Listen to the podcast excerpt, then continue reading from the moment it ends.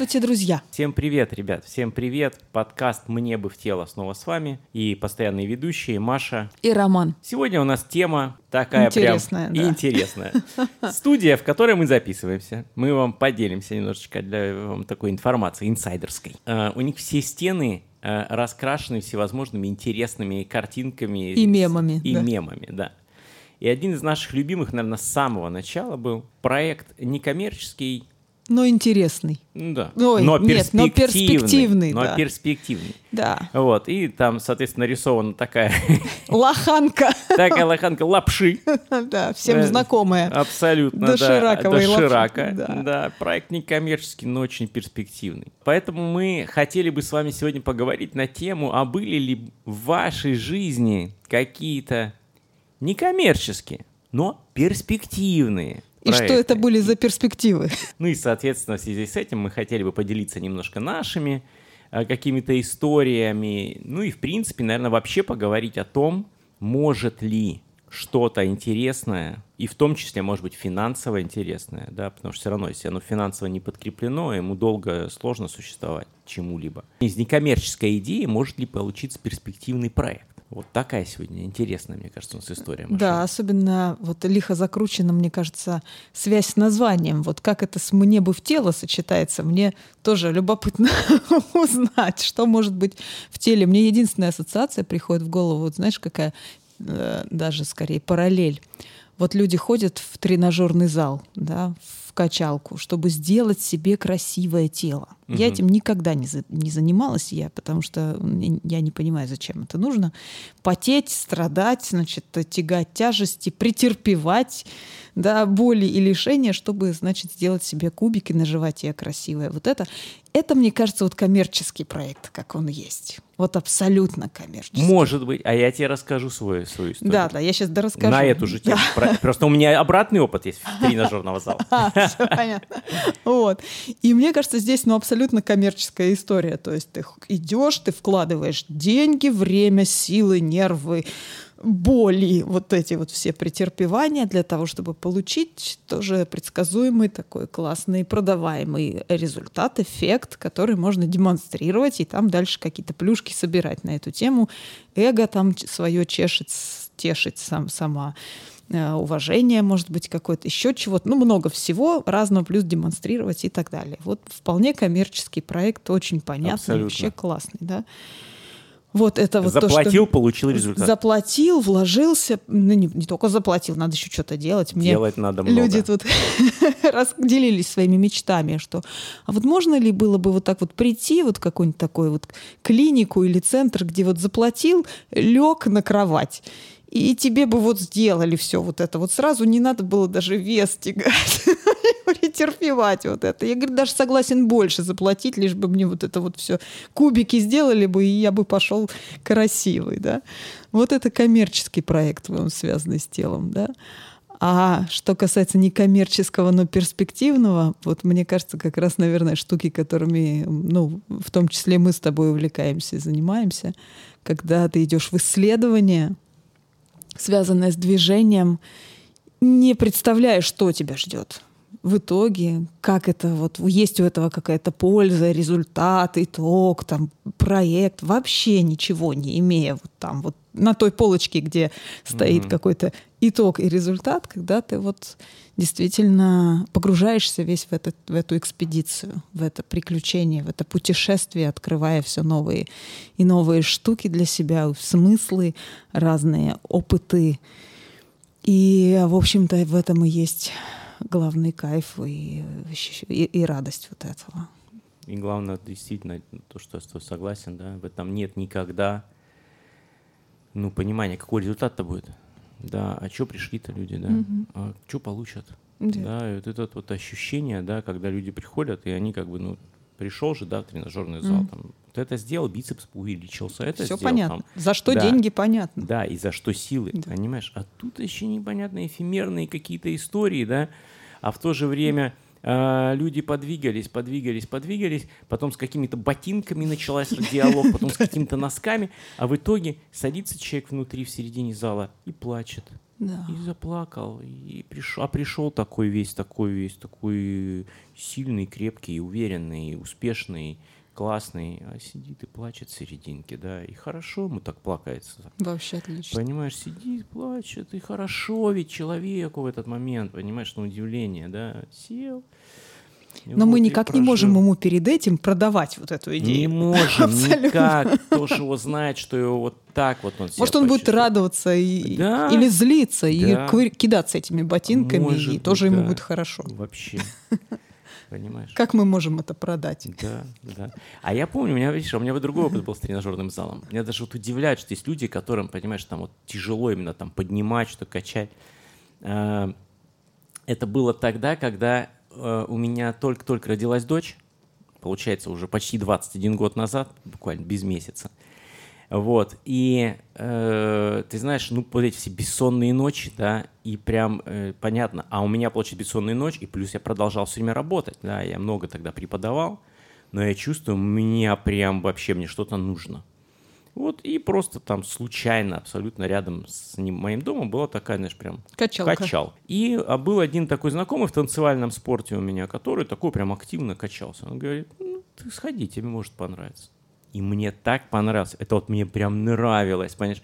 Я ходил прям рано утром, после какой-нибудь очередной бессонной ночи. Я прям, понимаешь, я фигачил. Ну, видимо, я еще спортсмен, понимаешь? А я только буквально там закончил свою карьеру. И мне прям нужно было. И я кайфовал. Мне так нравилось. Вот. А те, кто не знает меня внешне, да, я такой небольшого роста, я достаточно такой худенький. Вообще не качок. Да, да. И в этом плане я э, тренером там, который был там инструктором, я очень нравился. Они такие, Рома, офигенно, давай на соревнования. Представляешь, я год походил, они меня, давай на соревнования. Ну, потому что у меня получается, я такой жим, например, жал, они говорят, ну, это же близко к рекорду Новосибирской области для твоего веса.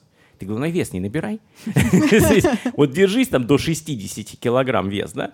И ты можешь вообще тут побеждать. Это было очень смешно. Я не пошел ни на какие соревнования, и в итоге начал там потихоньку, как всегда, в железе травмироваться.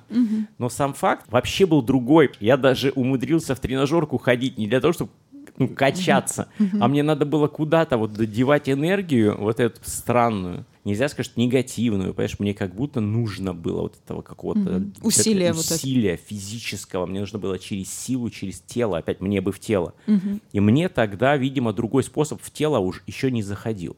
И мне нужно было железом этот способ, знаешь, вколотить. Вколотить в себя. Ну, Вот. Кстати, очень откликается, да. И когда дочь родила свою первую, да, мне было 24 года, и я прямо помню, я не тягала железом, но я ходила в тренажерку на физкультуру. И это была такая нормальная физкультура с отжиманиями, приседаниями, вот этими качаниями спины.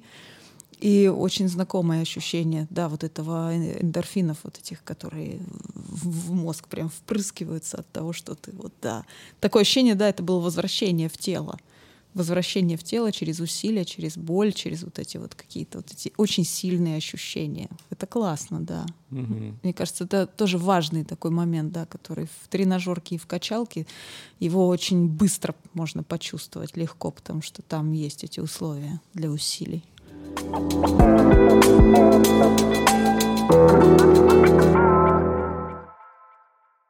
Ну, Жень, а вот у тебя были какие-то еще такие, вот, знаешь, прям проекты, в которые ты вляпывалась, и просто тебе интересно было, например. Да, боже мой. Это моя жизнь, такой проект. это твоя жизнь. Но они, изначально не коммерческие, но все-таки, да. А что из них потом ну, становилось все-таки ну, перспективным или срабатывало, что ли? Да, есть такой, например, «Школа воздуха». Это абсолютно такой проект, который начался совершенно спонтанно и случайно.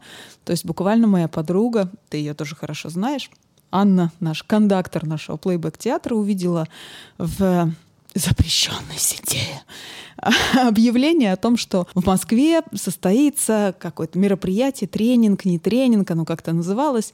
И там было описание того, чем занимается школа воздуха. Вот, вот то, о чем ты говорил, про швыряние ботинок или сидение, вот про вот эти путешествия, а, работу с движением, импровизацией, вот эта аутентичность, ну, там красивые слова вот эти все. И Аня мне пересылает ссылку, говорит, мне кажется, тебе туда. Я смотрю, и что-то изнутри меня как-то. А мне, правда, мне вот кажется, что мне туда. Я ничего не поняла, вот что там написано было, красивые слова, там здорово, так все. Я знала ведущих, и это было ключевым фактором, угу. что я знала этих ребят, а эти ребята такие, что позовут меня там сажать капусту. Я пойду с ними сажать капусту, потому что это, это прикольно будет явно. Они перформеры, и танцоры, и актеры плейбэк-театра, работающие в 17 странах. То есть как бы понятно, что есть зачем к ним пойти. И я поехала. Я была единственный человек из Новосибирска, остальные все были московские. Нет, со мной еще было э, пара человек, но вот захотеть этим заниматься, вот я была одна. Угу.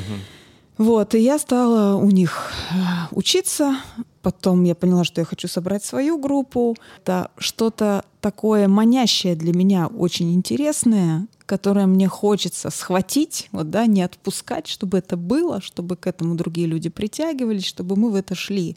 У них была программа, я эту программу, естественно, взяла, тут же ее там переиначила, переделала, тем более, что рамки были достаточно свободные, можно было свой опыт туда вставлять, и это было здорово. Потом вдруг я поняла, что у меня собирается группа, а потом следующая, а потом следующая.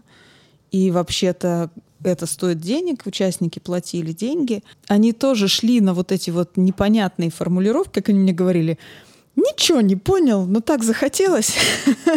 И еще, а, еще я тебя знаю, а к тебе можно идти сажать капусту, капусту сажать. Да, это будет... Капуста сажатели тоже. Да. Капуста сажатели, да, это будет интересно. А еще мне подруга рассказала, что вон там у Машки все по стенкам ползают. Я тоже захотела по стенкам ползать. И говорю, слушай, еще ко мне человек 10 пришли, вот это вот ну, конечно, говорит, естественно, все хотят по стенкам ползать. Кто ж не хочет кто ж не по хочет, стенкам? Кто ж не хочет-то по ну, стенкам?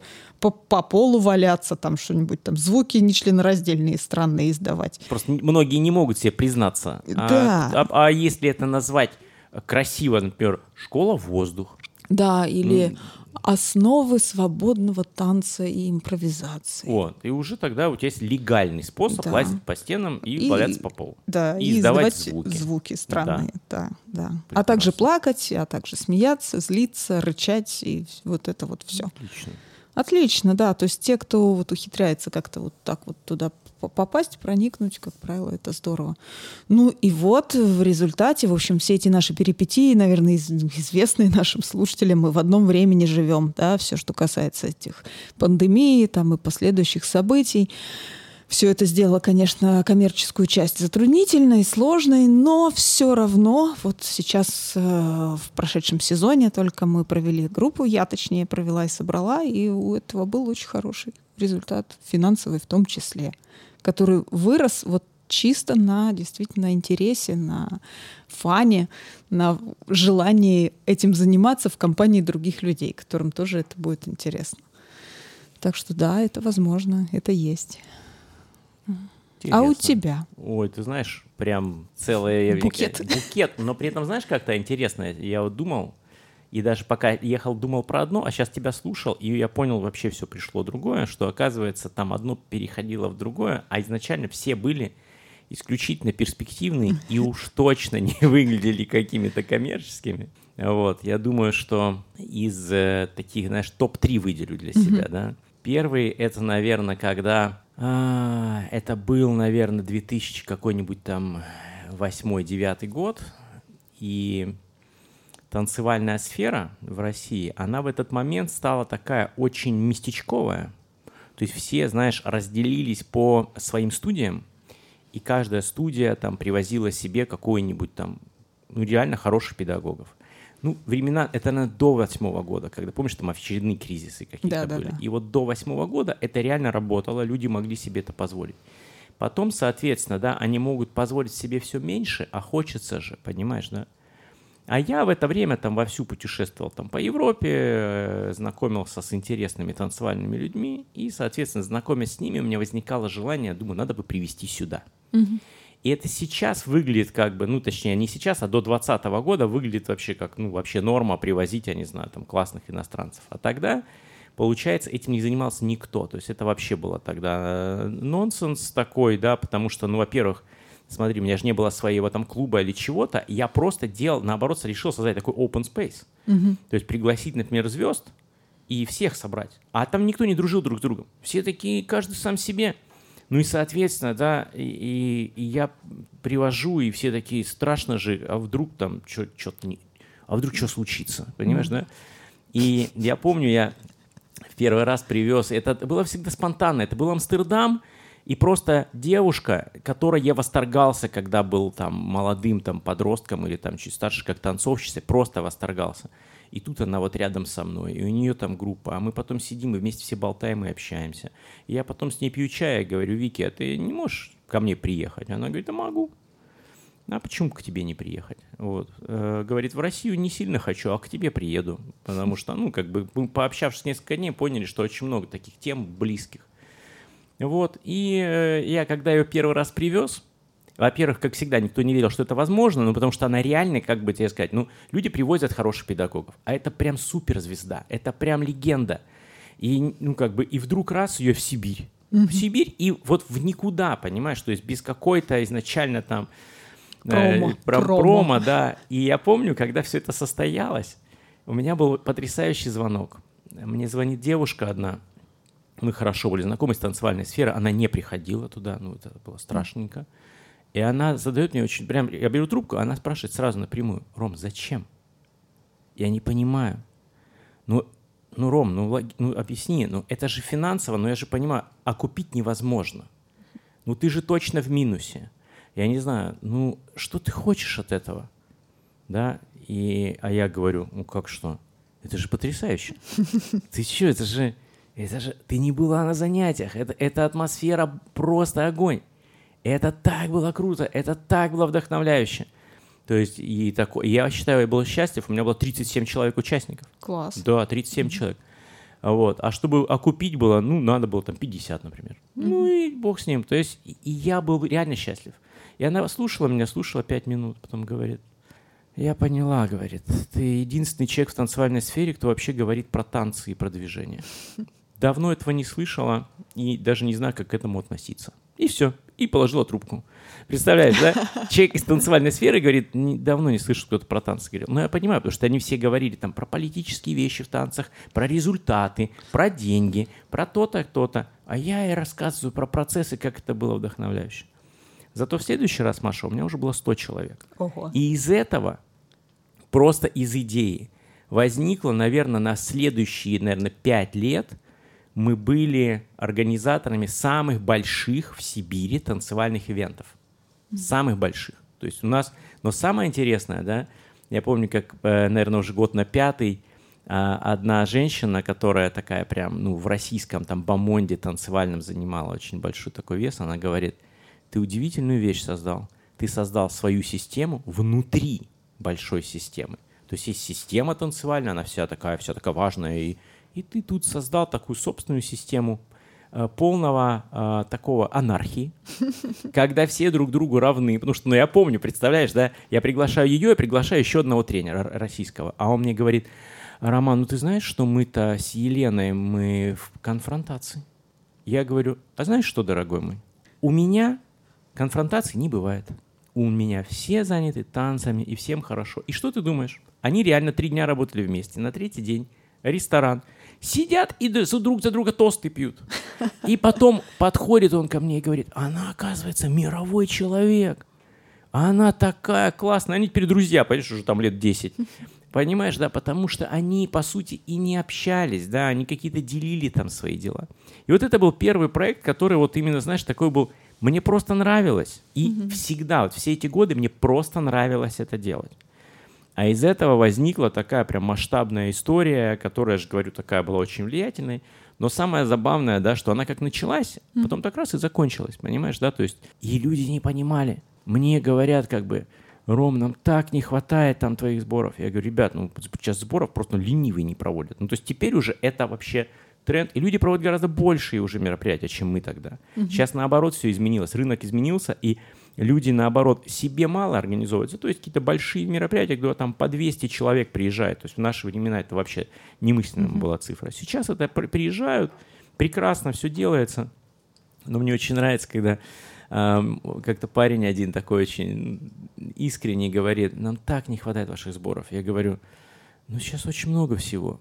Он говорит, Ром, ну знаешь, ну вот в KFC можно поесть, а вы задали уровень мишленовского ресторана. И когда мишленовский ресторан закрыли, ты, знаешь, по нему скучаешь.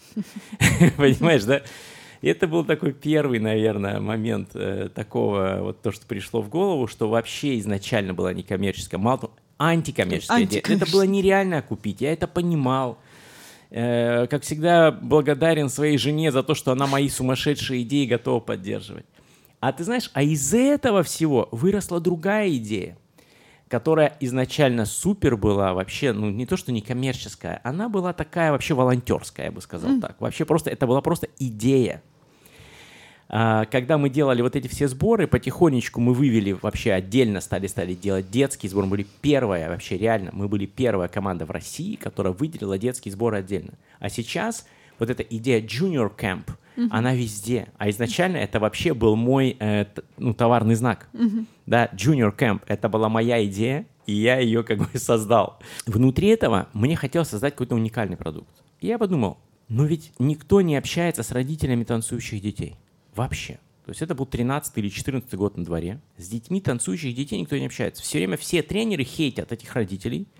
Родители ни хрена не понимают, что делать с вообще в танцах и с детьми, и с тренерами, потому что э, система очень э, академичная, да, в которой, да, закрытая, в которой родитель привел ребенка, дверь закрылась перед ним, и родитель там сидит, и, и что там происходит вообще, да? Но самое интересное, а на соревнованиях-то родитель нужен, он на трибунах или он рядом с ребенком, а что делать родитель не знает. Ну, потому что, а ему как бы, он же типа и не нужен, но только ребенку мама нужна. Понимаешь? Или папа. Они нужны ребенку. И ребенок на соревнованиях, он ждет от мамы чуда, угу. а мама вообще не, не понимает, да. что делать нужно. И я начал организовывать эм, встречи с родителями, которые я назвал такой круг, круглый стол. И я назвал название вообще книги на самом деле. Это книга, которая все время меня очень вдохновила это делать. Малюсенькая книжечка нашел случайно в книжном магазине. Вот, значит, просто ходил, ходил, стоит книжка. Я ее взял, и она просто меня безумно вдохновила. Книга называется «Как помочь ребенку добиться успеха». Был такой и есть такой американ, э, английский, английский mm-hmm. коуч Дэвид Химмери. Уникальнейший чувак. Вот прям, знаешь, вот, вот с капустой. Вот да. чувак с капустой, который умудрялся одновременно тренировать, например, олимпийскую сборную э, Великобритании по легкой атлетике, а параллельно с этим он во дворе детишек собирал, просто во дворе, и учил их бегать, например. Mm-hmm. Сам олимпийский чемпион по бегу прям во дворе, просто с мальчишками, девчонками.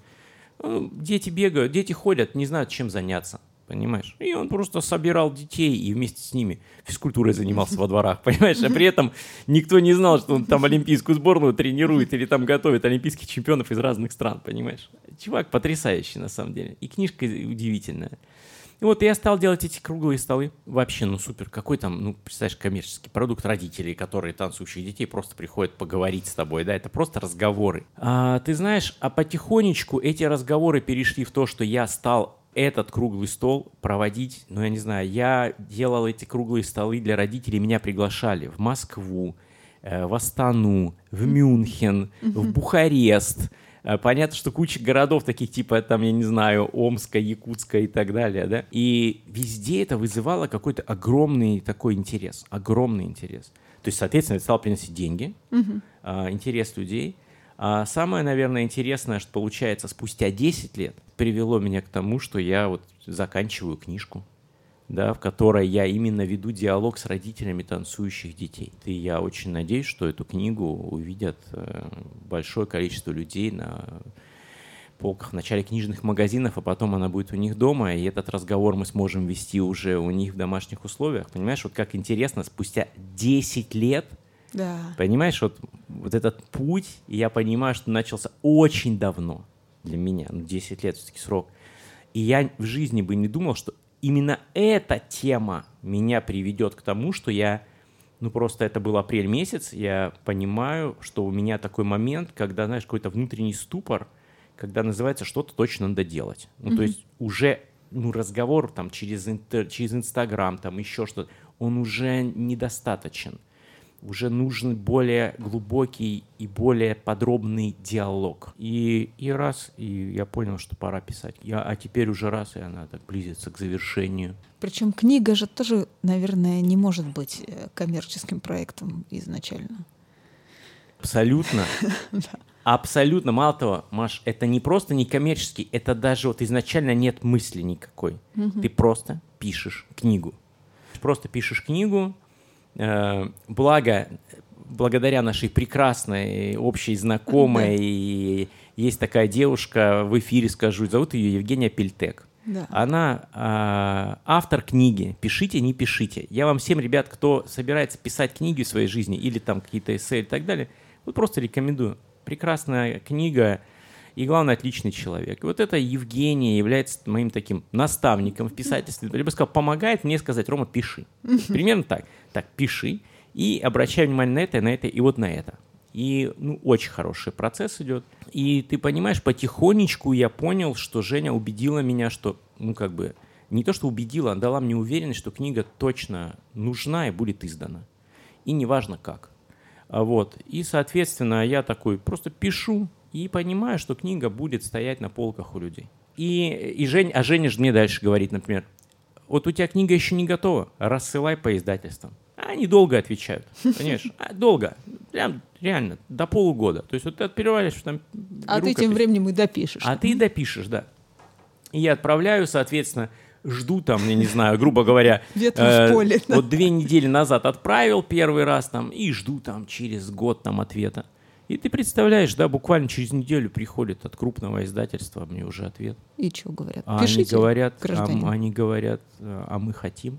Ого. Представляешь, да? И так что То, что надо дописывать, получается, и уже вообще- прям надо дописывать, да, и оказывается, ну как бы сейчас я понимаю, что это уже превратится, ну точно Да. в книгу, которая будет в наших книжных магазинах, и люди смогут ее потрогать. И вот она ручками и перспектива, и вот они Понимаешь, да? коммерческие очертания. Да, и вот они очертания. И а кто б знал? Вот оно, вот она, это банк с лапшой, понимаешь, с дошираком. Ты Да. просто сидишь и делаешь, делаешь, делаешь, а потом вдруг раз, бум, по голове тебе такие говорят, нам нужно. Представляешь? Слушай, удивительно. Такое ощущение, что вот есть утверждение такое, мне оно очень нравится, что деньги — это результат счастливо организованной энергии. Вот моя знакомая очень хорошая, которая управляющий партнер маркетингового а, агентства, да, так называется, ну такого одного из самых крупных титулованных в Сибири, а, говорит, я тут недавно поняла, что когда я занимаюсь вот этими миллионными проектами, переговорами, вот этими бизнесами, там эм, они делают, э, ну, действительно масштабные очень вещи, упаковывают, грубо говоря, к ним. К нам приходят люди, у которых есть бизнес, уже все там построено, там, или вот-вот будет построено там какие-нибудь жилмассивы, небоскребы или заводы, там уже все. Вот, а нету одежки, нет названия, нет э, понимания, что это, кому это, куда это вообще. Или те, кто поумнее, те до того, как вбухать инвестиции, ну, уже как-то на стадии проекта пытаются понять все-таки, что это, кого это. И она говорит, я занимаюсь йогой. По сути, я занимаюсь йогой, я упорядочиваю хаос. Вот когда, говорит, я это стала понимать, я стала меньше нервничать на переговорах, я стала видеть, что вот люди психуют, там что-то там, вот они там закипают, там какой-нибудь Михаил Иванович гневается, Наталья Петровна кипит, там что-то вот еще такое. А я, говорит, стала понимать, что вот уровень хаоса, который они мне приносят, он высокий, и это еще задевает их каким-то образом, там они вот испытывают страдания. Вот моя задача вот с этим хаосом соприкоснуться и найти возможность его упорядочить. И вот то, как мы будем в этом всем двигаться, насколько мы в состоянии будем вместе еще вот, да, вступить вот в этот диалог и этот хаос упорядочивать, и вот на- находить те самые формы, как, как вот отсекая все лишнее, как в йоге, ты вот действительно входишь в асану и вот ищешь вот это самое положение, в котором ты испытываешь покой. Да, Мгм. там же, ну, как бы вот нужно испытывать покой, так, по большому, не суетиться, Мгм. да, не суетиться, вот так вот все как-то вот находить вот такое положение с микродвижениями, с дыханием, вот напряжение, раз что где, вот как экономия вот это напряжение, да, понимая, где вот больше, где меньше, чтобы вот испытывать вот этот покой. И я нахожу вот, это вот, вот эти формы упорядочивания хаоса. И получаются самые классные проекты, очень успешные, и следующие контракты, когда удается это упорядочивать. Мне так это понравилось. Думаю, нифига себе, как здорово, что вот можно вот с таким взглядом подходить вот к этим гигантским массивом угу, финансов угу, и всего на свете угу. и э, действительно и снимать лишнее напряжение, которое никому не помогает, да, сидеть и кипятиться вместе с Михаилом Ивановичем или гневаться с Натальей Петровной не поможет создать конструктивную какую-то вещь.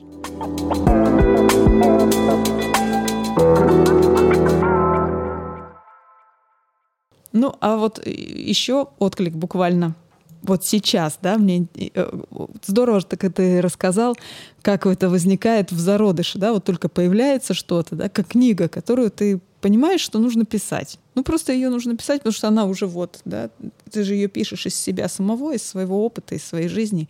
Книгу невозможно написать, сидя, да, в пустой комнате, глядя в потолок, что, а, и вот напишу-ка я. Ну, нереально, да. Угу. А у нас вот тут вот затеялась э, спектакль в арт-резиденции, так называемый. Э, у нас тут есть безумные художники, которые, так сказать, целиком себя посвятили перспективным проектам, и только им.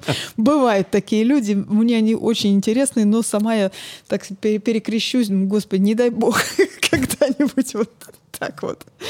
Вот, потому что все-таки тяжело очень находиться в таком бытовом неустройстве.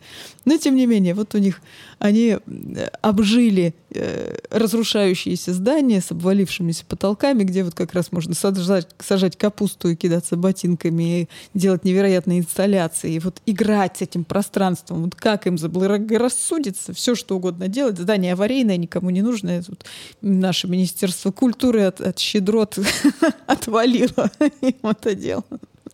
Что же нужно художнику? А вот, вот помойку, да. Помойку. Развалюху, да. Отлично. Заброшку. И пусть, и пусть мастерят. И пусть мастерят. Ну, художники, о, да, конечно. А вот, кстати. И пока лето, пока... А то дашь им хорошее здание, а они раз и в депрессию впадут. Конечно. Что там делать? Что там делать? Зачем? А тут делай, да делай. Вообще. И пока лето, дырявая крыша там льет теплый дождик. А тут каждый день дожди, да, тем более. Теплые пока еще. Вот.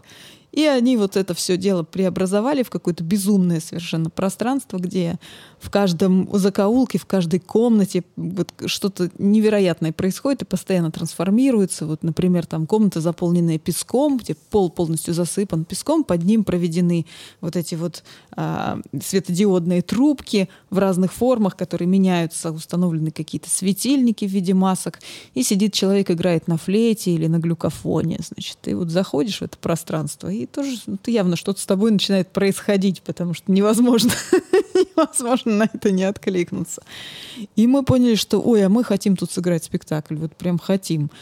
А с кем? Мы не хотим, чтобы просто вот как обычно приходили наши прекрасные, замечательные зрители, рассказывали свои истории. Надо, чтобы приходили тоже какие-нибудь с кукушкой люди и рассказывали не просто истории, а в стихах.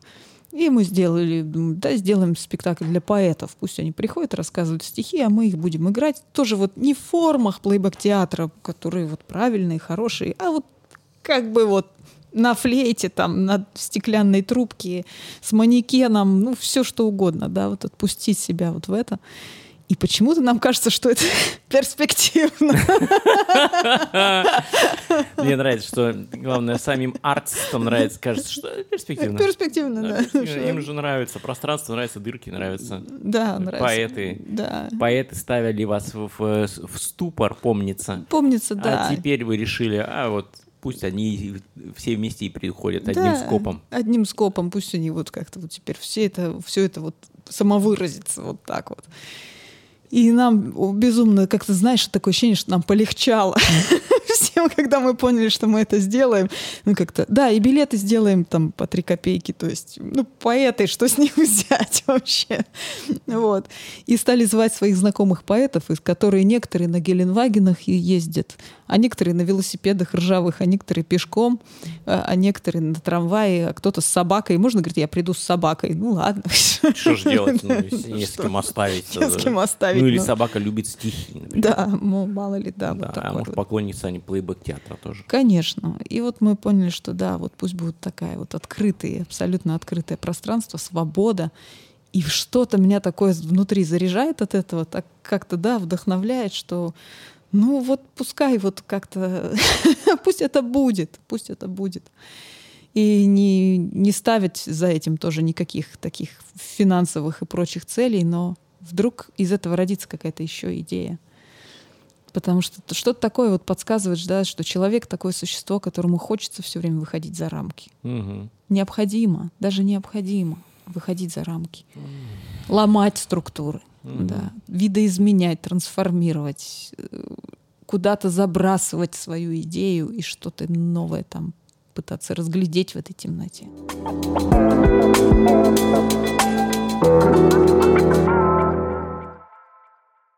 А знаешь, какая мысль возникла? Ась. А противоположный опыт. Чтобы не, не коммерческий проект, но угу. перспективный, а коммерческий проект, и вот тоже перспективный, понимаешь? У меня нет такого. А вот у меня поделюсь интересной Давай. историей. Да. Просто слушал, думаю. А, началась пандемия. Так. И буквально две недели проходят, и два интересных человека из Москвы, которыми я уже работал, был совместный опыт э, совместных ивентов, которые мы делали в Москве, mm-hmm. больших мероприятий. А мне говорят, слушай, у нас давно была идея онлайн-школу открыть, давно уже. То есть уже два года мы как бы готовились к этому, и вот мы как бы планировали прям запуск осенью, mm-hmm. а тут раз и пандемия, и надо открываться вот сейчас – вот. И мы хотели тебя пригласить третьим человеком. Меня, знаешь, меня все время, знаешь, кем приглашают? Меня всегда приглашают во все проекты массовиком-затейником. Ага. Ну, то есть у людей есть техническая всегда составляющая, а люди, людям нужно наполнение. То есть я такой креативный директор, грубо говоря. Mm-hmm. Да? Песенки сути, поешь, да, истории рассказываешь. Песенки пою. На самом деле, да, моя, то есть меня приглашают как соучредителя, то есть соинвестора, и наполнять контент, то есть собрать хорошую команду интересных, классных ребят, которые будут вести онлайн-школу и в онлайн-школе есть занятия. Все произошло быстро, за два дня. Реально, я за два дня команду собрал. Я такой сразу понял, кого я хочу, я угу. понимал, кто мне нужен. Мы собрали команду, и мы начали работать, и мы выстрелили за первую же неделю. Реально, за неделю. А за первый месяц у нас уже было, ну, прям дофига. Чуть ли не тысяча человек у нас за это время уже э, посетило классы. Представляешь? Онлайн. Онлайн. Классы том, онлайн. Что И у нас была география, танцам. у нас была география, Маша. Вдумайся, за первый же месяц 20 стран мира. Обалдеть. 20 стран мира. И в России было, по-моему, 25 или 30 городов. То есть отовсюду.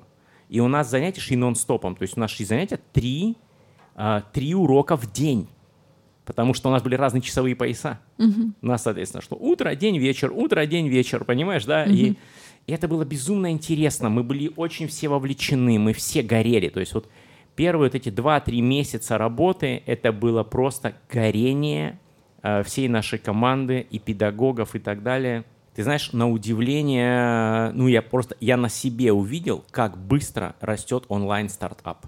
Мгм. Просто мгновенно. То есть, щу, то есть и буквально там за первые там 2-3 месяца у нас появились и деньги, и достаточно приличные деньги, да, и проекты классные, мы начали запускать уже проекты обучения педагогов, приглашали реально мировых суперзвезд, платили космические деньги, вот реально, то есть это же парадокс, в этот момент, знаешь, как индустрия разделилась, интересно, А, Например, многие там люди в онлайне, там, они работали бесплатно, потому что, ну, просто чтобы поддерживать что-то. Да.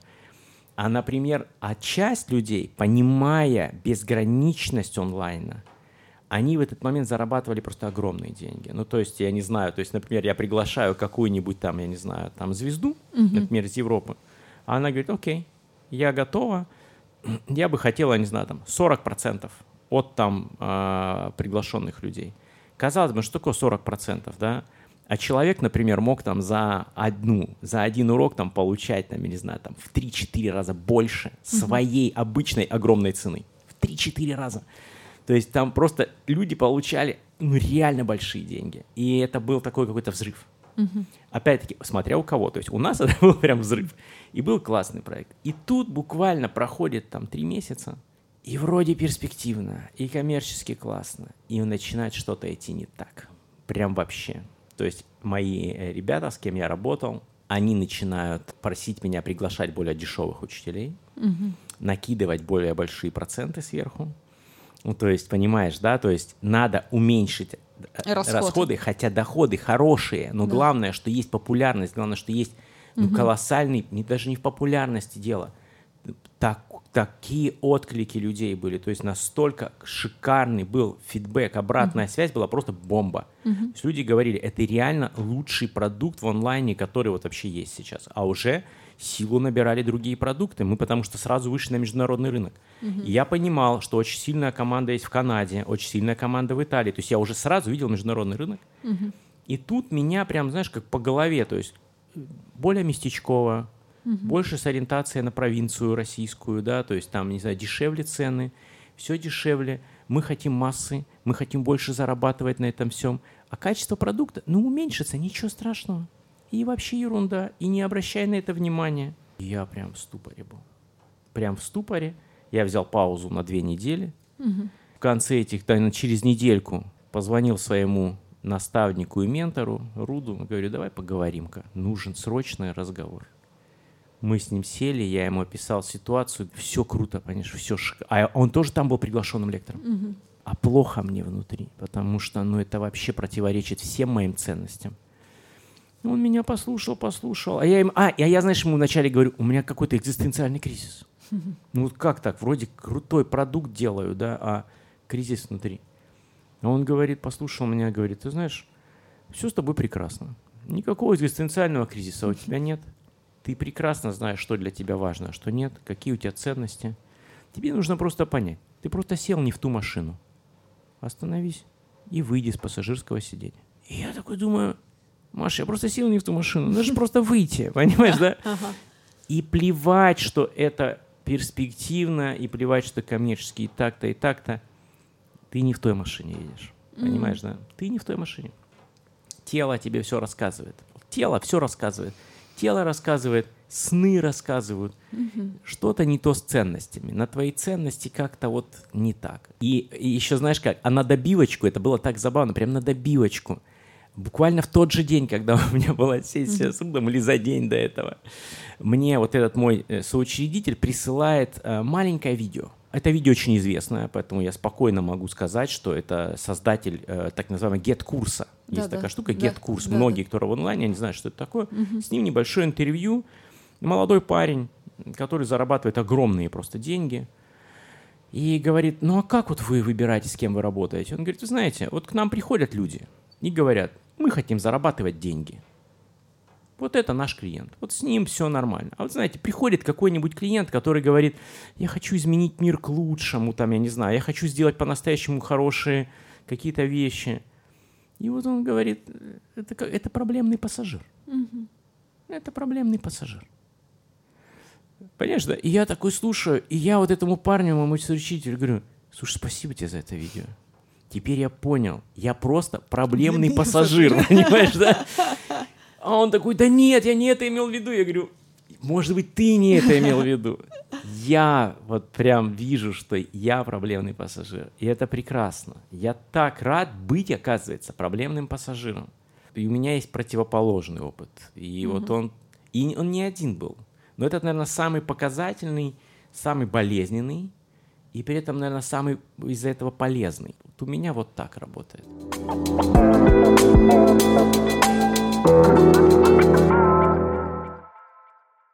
Спасибо тебе за эту историю. Конечно же, у меня тоже были по, по меньшим масштабам, поскромнее, но да. И даже вот эти небольшие, но очень коммерчески успешные проекты, в которые меня пригла- приглашали, и когда я понимала, что я иду за этим, потому что мне нужны были деньги, мне нужно было зарабатывать, я продавала свои навыки и так далее. Но когда я понимала, что я думаю о том, что у него есть рамка, вот она тогда-то закончится, вот закончится, и все, и мне не нужно будет этим больше заниматься. И вот это было такое чувство, которое я научилась тоже проживать и понимать, что ну да, вот это я взрослый человек, мне нужно тебе семью кормить там и так далее. И как хорошо, что у этого есть рамка, вот есть конечная дата, когда все это закончится. Вот такое не очень приятное чувство, как горькая пилюля, которую приходилось прокладывать. Да, такое есть. Поэтому да, сейчас мне, конечно, больше нравится заниматься проектами перспективными, но я ставлю себе все-таки таким важным пунктом вести их в сторону того, чтобы они обретали рамку вот этого ну, коммерческого смысла в том числе, потому что это тоже важно. Это тоже важно искать эти очертания.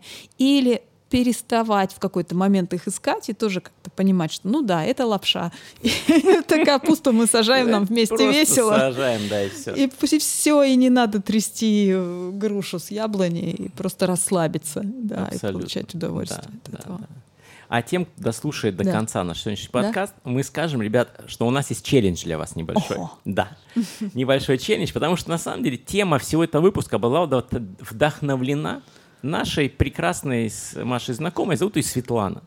И Светлана прислала Маше сообщение. Она говорит, говорит, Маша, куда донатить? Да. Она говорит, хочу, вот классный эфир, хочу донат. Да. А, а Маша такая пожала плечами. Такая, «Э, э, а, некуда. А, а некуда. И, а как это? Вот. И мы, короче говоря, решили открыть специальную карту для донатов. Думаем, а вдруг? А Интересно, вдруг? да? А вдруг вам хочется наш проект поддержать? Мы же не знаем этого. Мы же изначально туда это не вкладывали. Да. Вот, и, соответственно, наш челлендж, вот особенно, мне кажется, вот этого нашего сегодняшнего эфира, посмотреть, а насколько наш а, некоммерческий перспективный проект может быть коммерческим. Да? Угу. Поэтому, друзья наши, первый раз у нас будет такая штука, да, что к этому эфиру будет прикладываться карта, на которую вы, если хотите, можете внести донат. Да. Вот, и, соответственно, нам всем с вами будет интересно посмотреть, а работает это или нет. Или же все-таки мы продолжаем с удовольствием делать нашу лапшу, которая не коммерческая, но перспективная. Ну, перспективная.